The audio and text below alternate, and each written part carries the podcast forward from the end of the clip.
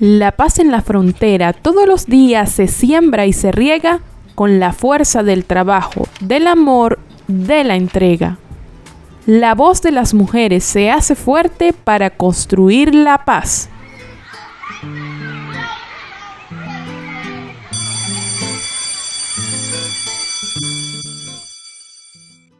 Como mujer y como docente de frontera, me siento comprometida por esa lucha que tenemos en la educación venezolana.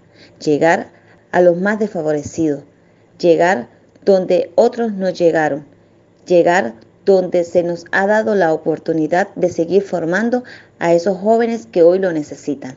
El proyecto Escuela Fe y Alegría siempre se identifica por estar allí y apoyar a los más necesitados. Hoy me siento orgullosa de pertenecer a la gran familia de Fe y Alegría y poder servir a la patria en esta formación, en educación, en valores que tanto necesita la juventud.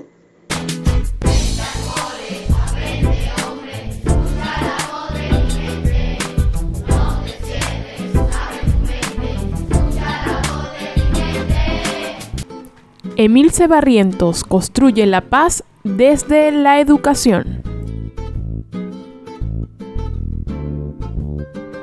Esta es una campaña de Red Diálogo en conmemoración del 25 de noviembre, Día de la Eliminación de las Formas de Violencia contra las Mujeres.